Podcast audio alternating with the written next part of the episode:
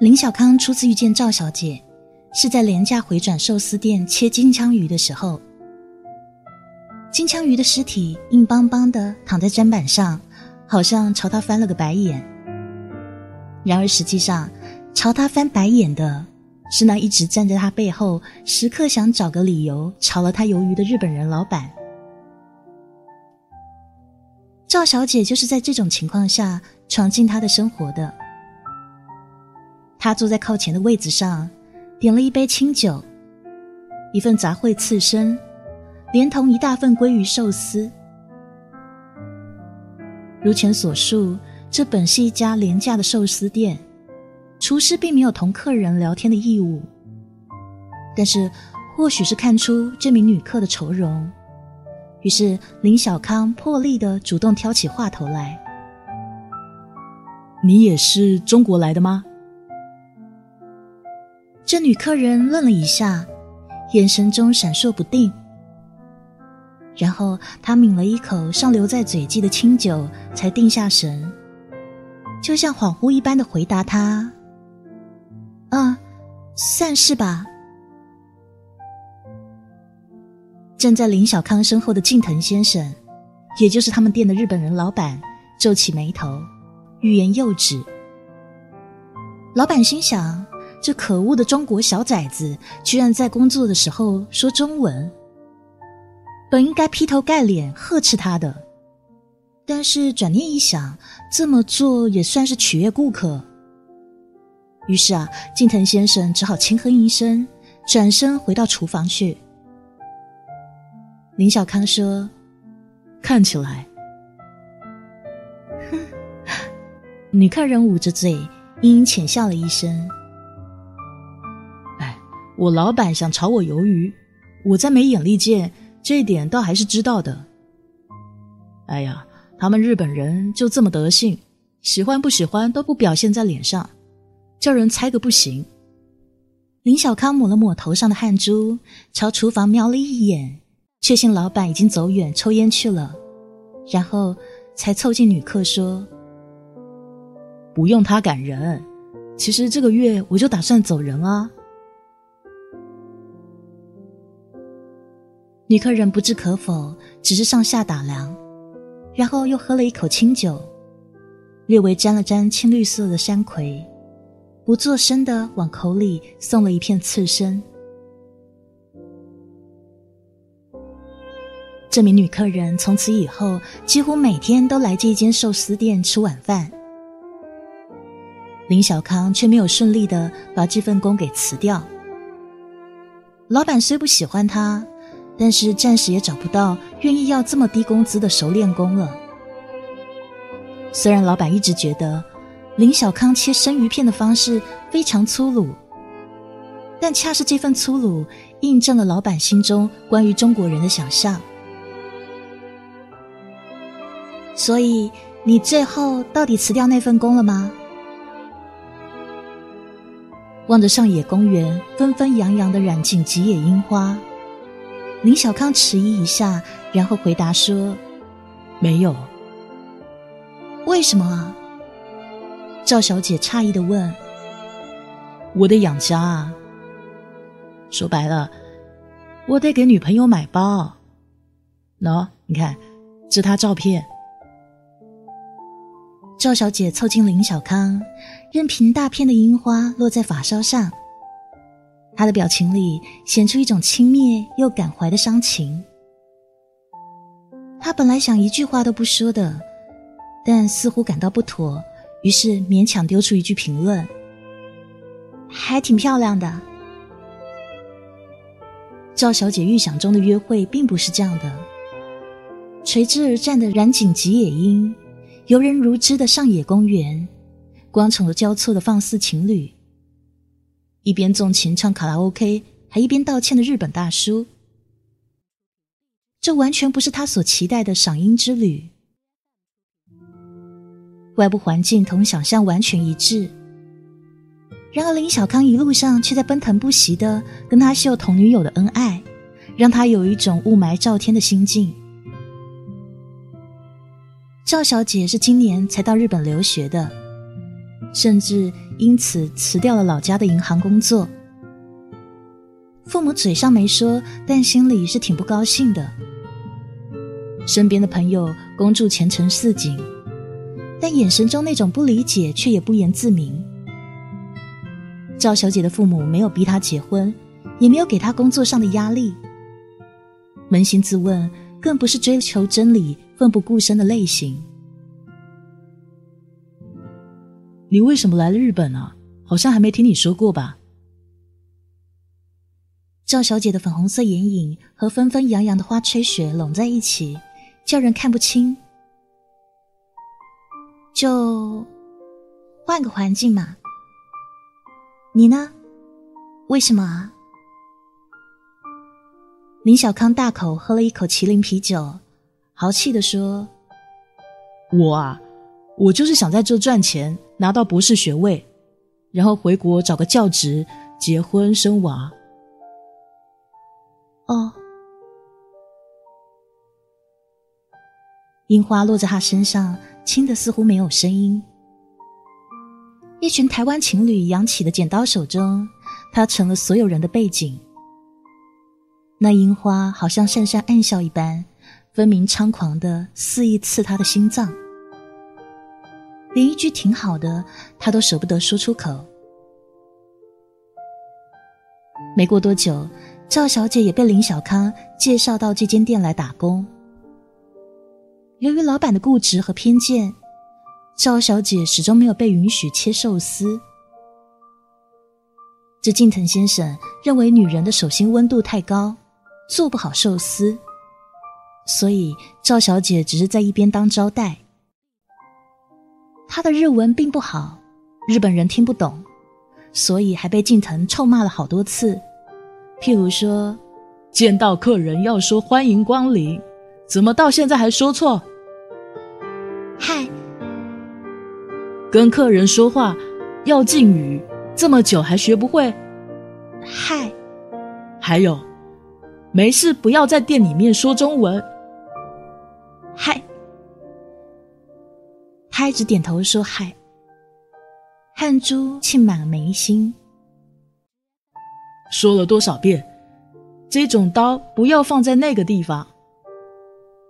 近藤先生就生怕他听不懂似的，说话的语速慢到快结巴的程度，狠狠指着砧板上光滑的切肉刀，说：“这个。”近藤举举手中的刀，又指向旁边的位置。那个，然后做交叉的手势，表示不行。知道了吗？你这个蠢货！任凭近藤怎么骂，赵小姐都纹丝不动，并不是不生气，而是她日文不好，根本听不懂近藤在骂什么。但是两行清泪缓缓从眼眶边上滑落下来，近藤急了，就丢出一句：“你们中国人都是八嘎吗？”还在切生鱼片的林小康猛然探出头来。近藤说：“没你的事，蠢货，回去干活。”林小康把围裙一丢，迎着稀稀拉拉食客诧异的目光。怡然走了出来。你想干啥？近藤用的是粗鲁的关西腔，他已经尽量压低声量，不想把事态扩大。但是林小康说：“我不干了。”赵小姐还没有搞清楚到底发生什么，手心就被林小康紧紧握住，向店外的方向走去。连着跑了好久，两个人才停在路中央，大口大口喘着粗气。你傻，啊，这个月工资你不要啦？林小康嘿嘿一笑，哼，他今天刚刚给了我上个月的工资，就算我给他白干两小时吧。那我的呢？哎呀！林小康懊悔的怪叫一声，颓然坐了下来。哟，这我都忘了。算了。林小康到日本已经五年了，从来没有像今天这么豪气干云过。从来只有默默忍受近藤先生的阴阳怪气。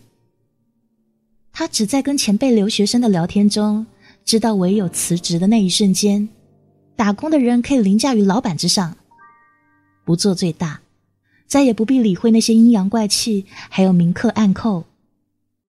他还沉浸在这种虚幻的英雄主义气氛中。却被身旁的赵小姐狠狠拽了拽袖口。哎，你的手机在响，哎，没听到啊？哦，林小康赶紧划开智能机，打开微信的视频。亲爱的，现在在哪呀？那说话的声音又甜又腻。啊，我今天晚上发工资了，跟同事们出来玩玩。哦，同事啊。我跟他们打打招呼吧，同事在哪呀？同事林小康不知道怎么接话，只好将视频转了一圈，对准赵小姐：“哎，这个是我们店新来的中国同胞，小赵，你们打个招呼吧。”“嗯，你好。”视频那头的表情明显的有些不自然，当然。这边的也好不到哪去。你也好，林小康随口寒暄了些话，心想搪塞过去。但是女人的心总归是敏感的。那天晚上，他刚刚把心神不宁的赵小姐送回家，微信那一头又闪烁起来。喂，今天那个妹子是谁啊？我不是说了吗？是我们店今年新进来的新人，女朋友这是不说话了。怎么啦？你在想什么？没什么，挺好的。然后女朋友突然关了视频，还没等林小康回过神来，赵小姐的微信消息就发过来：“嫂子今天不会生我的气吧？”没有啊，怎么可能啊？哦，赵小姐的语调变了些，我看她的表情有点不对。你想多了吧？回完他的微信，林小康突然辗转反侧起来。到日本五年了，由最初茫然无措、举目无亲，如今也算是轻车熟路。但是萦绕心头的始终是那种孤独感，一种足以吞噬人心的寂寞。夜深了，坐在新宿街头，看那些醉鬼男女，还有错过末班车的白领。林小康这时突然想起，在日本电视节目里曾经介绍过，有一个公司专门经营照顾独居老人的业务。他为何要想起这些东西呢？甚至连他自己都搞不明白。他特地去了便利店，用新发的薪水买了啤酒和汁豆，一个人颤颤巍巍坐上十一点的电车，朝六本木而去。他就是突然想看一看这城市的全貌，看看那些灯火辉煌下的城市虚像。他打开微信朋友圈。看自己的朋友在世界各地秀恩爱、秀名车、秀他们的新房，然后感受到一种刺骨的寒冷。四月的东京、太平洋还有日本海的风依旧冰冷。深夜的六本木还有表参道上一个人都没有。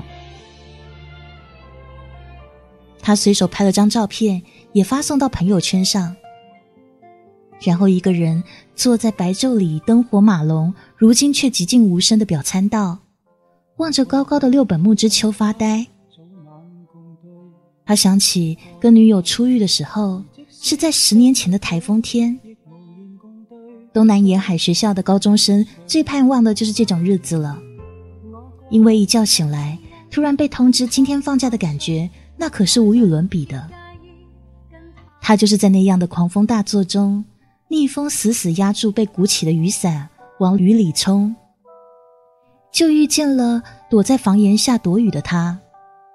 就像一只可怜兮兮的小光猫，正嗷嗷等着未知主人捡回去似的。已经跟女友谈了十年的恋爱，一切早就变回亲情，变成无需言明的默契。但是最近林小康的心躁动起来，不知为何。难道是因为他吗？正想着，突然一只手搭在肩上，他猛然回头：“哎，你怎么过来了？”赵小姐挥了挥手机：“你不是发了朋友圈照片吗？”“哦，也是哦。”赵小姐坐的是末班电车来的。日本深夜的计程车费用，使得错过末班电车成为一种莫大的悲剧。因此，她显然就没有想再回家的念头。也好，来了就陪我一起喝一杯好了。赵小姐并没有拒绝，而是落落大方接过他递过来的啤酒罐。你跟你女朋友怎么认识的？林小康照实说了一个字也没有假。哦，那倒是挺浪漫的。林小康不置可否。说实在的，他倒也不是没有感到一丁点违和感。只不过在他看来，这样年幼的小妹妹是构不成什么杀伤的。因此那一晚在六本木，他轻而易举的喝醉了。他并不知道自己是怎么回到家中的，只是醒过来的时候，微信上跳动着他的留言。赵小姐说：“我先去上课了，你好好睡。”又是一个慵懒的早晨，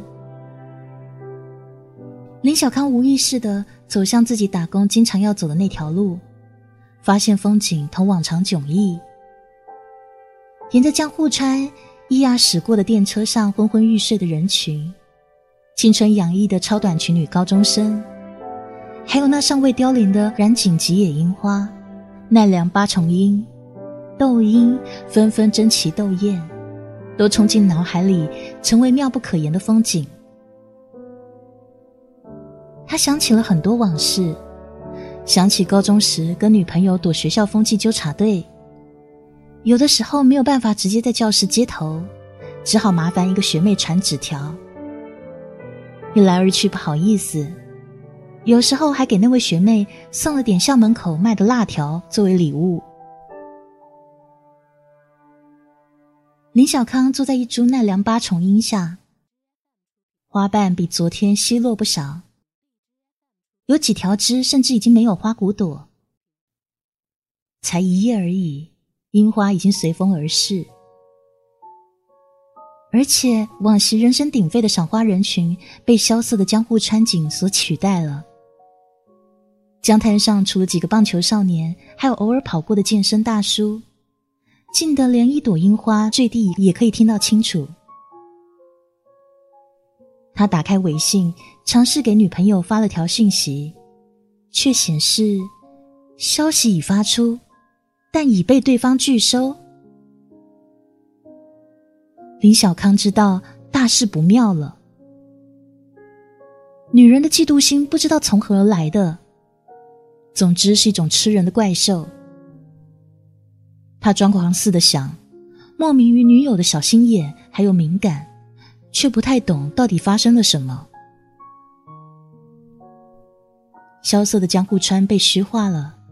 八重樱也变成点缀，整个色彩氤氲的午后，反而罩住了一层不浓不淡的红色雾霭，将他整个人阴了进去。他感觉到晕眩。他和赵小姐说他马上要回国的时候，人其实已经在成田机场。呃，怎么那么突然啊？赵小姐的语气有些唐突。啊，没有，就是出了点小事。小康不想把事情和盘托出，因此点到为止。嗯，明白了。那么，林小康刚准备关了微信，赵小姐的新讯息就丢了过来。我回金腾店里上班了。啊，你为什么要回去啊？他来找我的，跟我道歉。静腾也希望你回去。这个时候，空姐朝林小康走过来：“先生，飞机上禁止使用手机，请您配合。”这空中小姐用的是非常端庄的日语，却显出不耐烦的语气。林小康只好手忙脚乱关掉手机，甚至来不及跟赵小姐做个道别。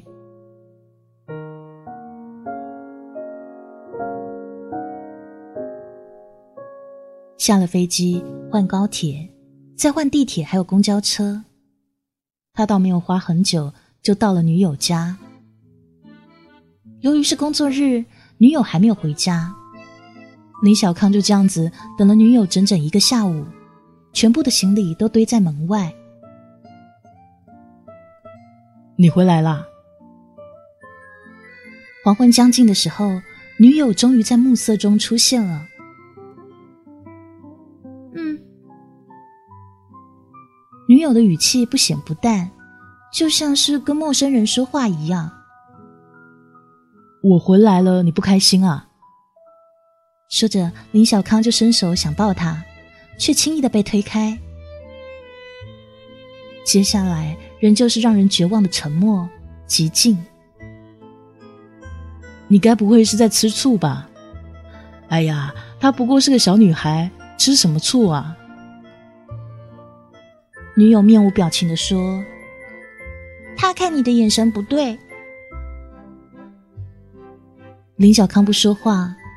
因为他知道说一万句话都抵不过女人的倔强，他只是坐了下来。你去酒店住吧，我不想见你。小康没有拒绝这样无理的要求，他知道所有女友说过的话都会结成果实，所以他去酒店开了房，一个人躺在床上，仰起头来，静静看着天花板。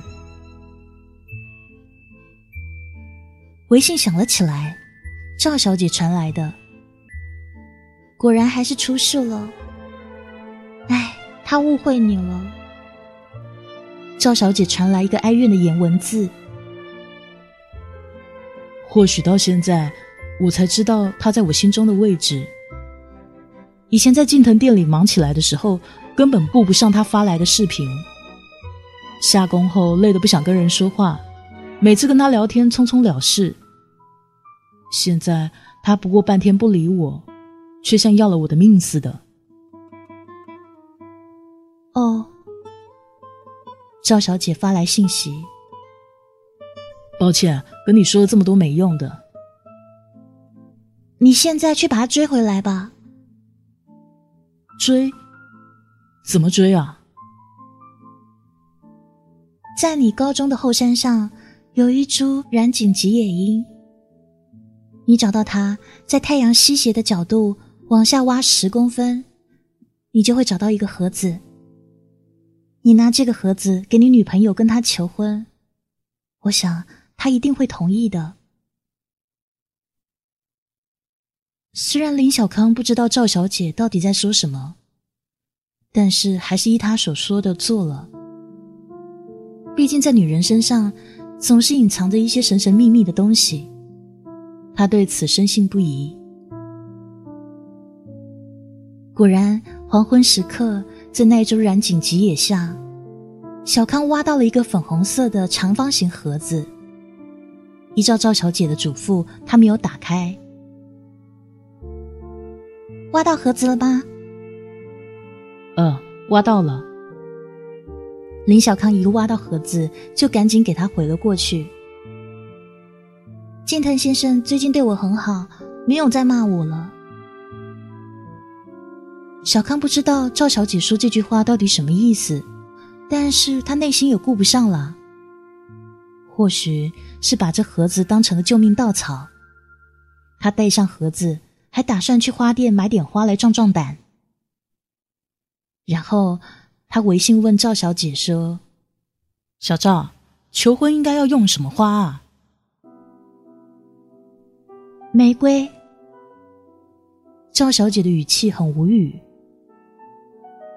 樱花不可以吗？当然不可以啊！我确实是缺乏尝试了。林小康并不知道，没有人用樱花求婚的原因是，刹那绚烂之后的转瞬即逝。如果把这意思比喻在婚姻上，那是最坏不过的兆头了。他没有多想，只是按响了女友房间的门铃。干什么？大清早的，而且今天是星期天。女友还是冰冷的表情。这个给你。女友疑惑的接过盒子，顺势打开，一瞬间好像打翻了回忆的五味瓶，所有滋味都被捅翻在地。她忽然想起十年前初遇男友的场景，想起自己像可怜的小光猫一样蜷缩在语言下等待谁的打救。她想起那些高中的日子。因为那粉红色盒子里装着的，是那些高中时的纸条，那些曾经代表他们青涩感情的回忆。女友看着这些东西，眼眶湿润了。林小康纵然是木头人，也不会放过这样千载难逢的机会。他赶紧一把将女友揽在腰间，顺势就将手后的玫瑰递到他眼前。嫁给我好不好？女友哽咽着，没有回答，当然也没有拒绝。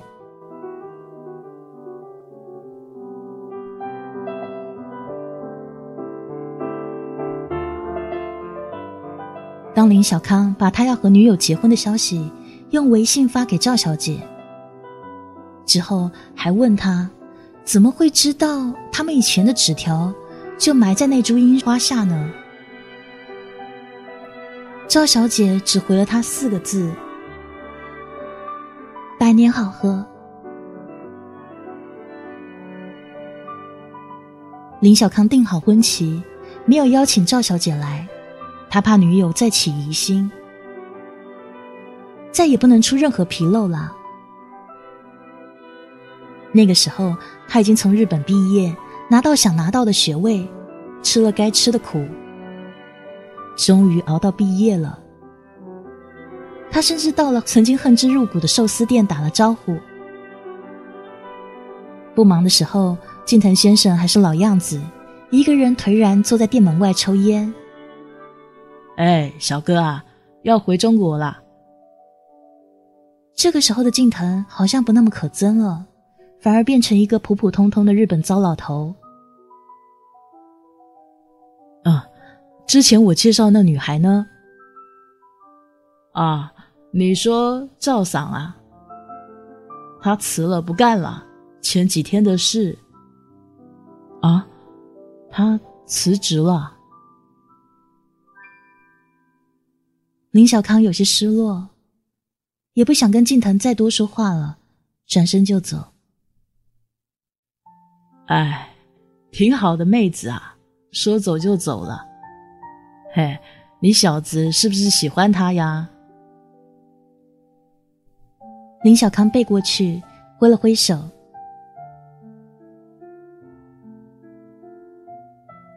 他彻底回国了，仿佛是要跟日本说再见一样。他刻意不去想留学时发生的一切，包括赵小姐。他快被筹备婚礼的繁琐给压垮，好在千难万难，终是等到了摆婚酒的那一天。然而他仿佛晕眩了，一切都显得那么虚假，就像他在六本木之秋度过的那一天晚上一样。一切红红绿绿的人头，仿佛像浮光掠影般在心头走马灯，晃得他晕眩。他记不住那许许多多不知从何来的亲戚朋友的名字，只好尴尬的笑一笑。可是脑海里却始终是赵小姐的影子。这不应该，也不可能啊！每当脑海出现赵小姐的时候，小康总是迅速格式化那些回忆。他已经很久没有用微信跟赵小姐联系了，甚至久到他都不敢再发消息过去。他怕又看到信息已发送，但是被拒收的状态，他害怕。老婆在一旁迎宾会友，端庄大方，所有人都称赞这一对郎才女貌，佳偶天成。年轻的情侣听到他们的爱情长跑，还有异地坚守，忍不住为漂亮话一长串的司仪拍下照片，留下大大的赞。只有他的一颗心，仿佛都要跳出来了。不知为何，好像内心有一种导航一样。小康好像又回到初次见他的那种预感，那种不知为何也察觉到对方在身边的预感，但他确信自己并不是雷达。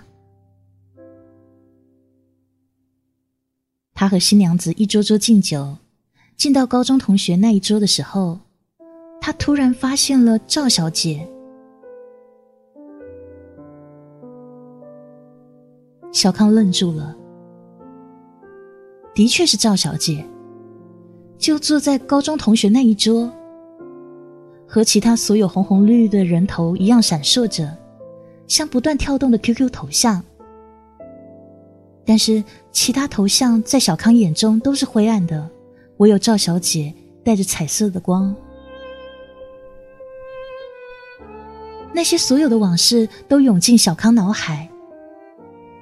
他想起了十年前拜托那个学妹递纸条给女友的时候，那个女孩异样的眼神。他始终是不懂的，但是他现在明白了，那种眼神跟赵小姐看他的眼神是一模一样的。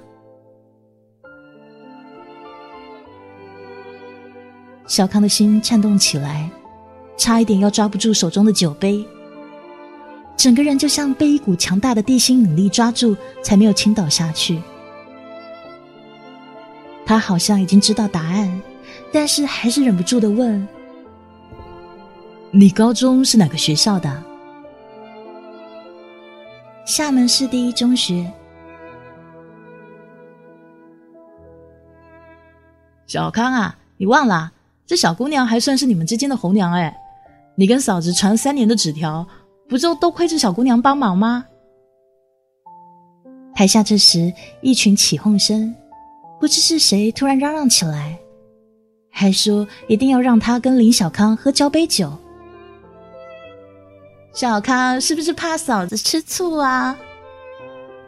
林小康摆了摆手，想要停住这一场闹剧，但是一切似乎无可收场。